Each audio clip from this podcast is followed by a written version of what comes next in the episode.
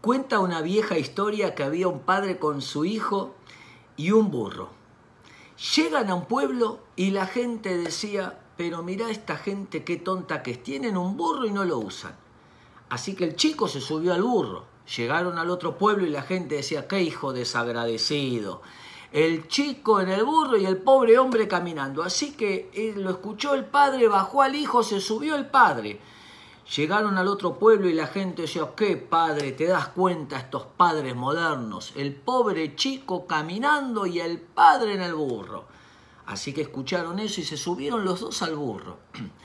Llegaron al otro pueblo y dice la vieja historia que la gente decía, pobre animalito, mira cómo lo maltrata esa familia. Así que se bajaron los dos y terminaron cargando al burro. Cuando vivimos escuchando lo que los demás dicen de nosotros, terminamos con una carga pesada. Me gusta preguntar en las charlas o decir, imagínate un extraterrestre, dibújalo. Entonces la gente lo dibuja en su mente, le digo, bueno, levanten la mano, ¿cuántos lo dibujaron con antenas? Levantan la mano, con frente alta, levantan la mano, con nariz, con ojos grandes, levantan la mano. ¿Cuántos vieron un extraterrestre? Nadie. La gente habla muchas veces de lo que no conoce y nosotros hablamos también lo que no conocemos de los demás. Y para terminar, otra anécdota con mucha enseñanza. Dice que había un hombre que puso un negocio, se vende pescado fresco. Dijo, ahora sí voy a vender. Se le acerca el primer comprador, le dice, señor, usted me está faltando el respeto a mí. ¿Por qué, señor? No lo conozco.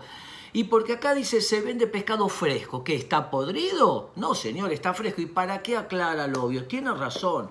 Pone una escalera y tacha fresco. Dice, ahora sí voy a vender. Viene el otro cliente le dice, discúlpeme, usted me está tratando de, de tonto a mí. Señor, eh, eh, ¿qué le pasa acá a este pueblo, este barrio? No lo conozco. No, porque acá dice se vende. Señor, obvio que es un negocio. ¿Para qué aclara lo obvio? Tiene razón. Así que puso la escalera y tachó se vende. Dijo, ahora sí voy a vender. Y viene el tercer comprador y dice, señor, usted me está faltando el respeto, otro más, pero ¿qué pasa? Hace dos cuadras que vengo caminando, hay un olor a pescado acá impresionante. ¿Para qué aclara el obvio? Tiene razón, señor. Puso la escalera y tachó pescado. Y dice la anécdota que nunca vendió nada. Pinta tu propio cartel y no termines cargando un burro. Hacé los sueños que están en tu corazón.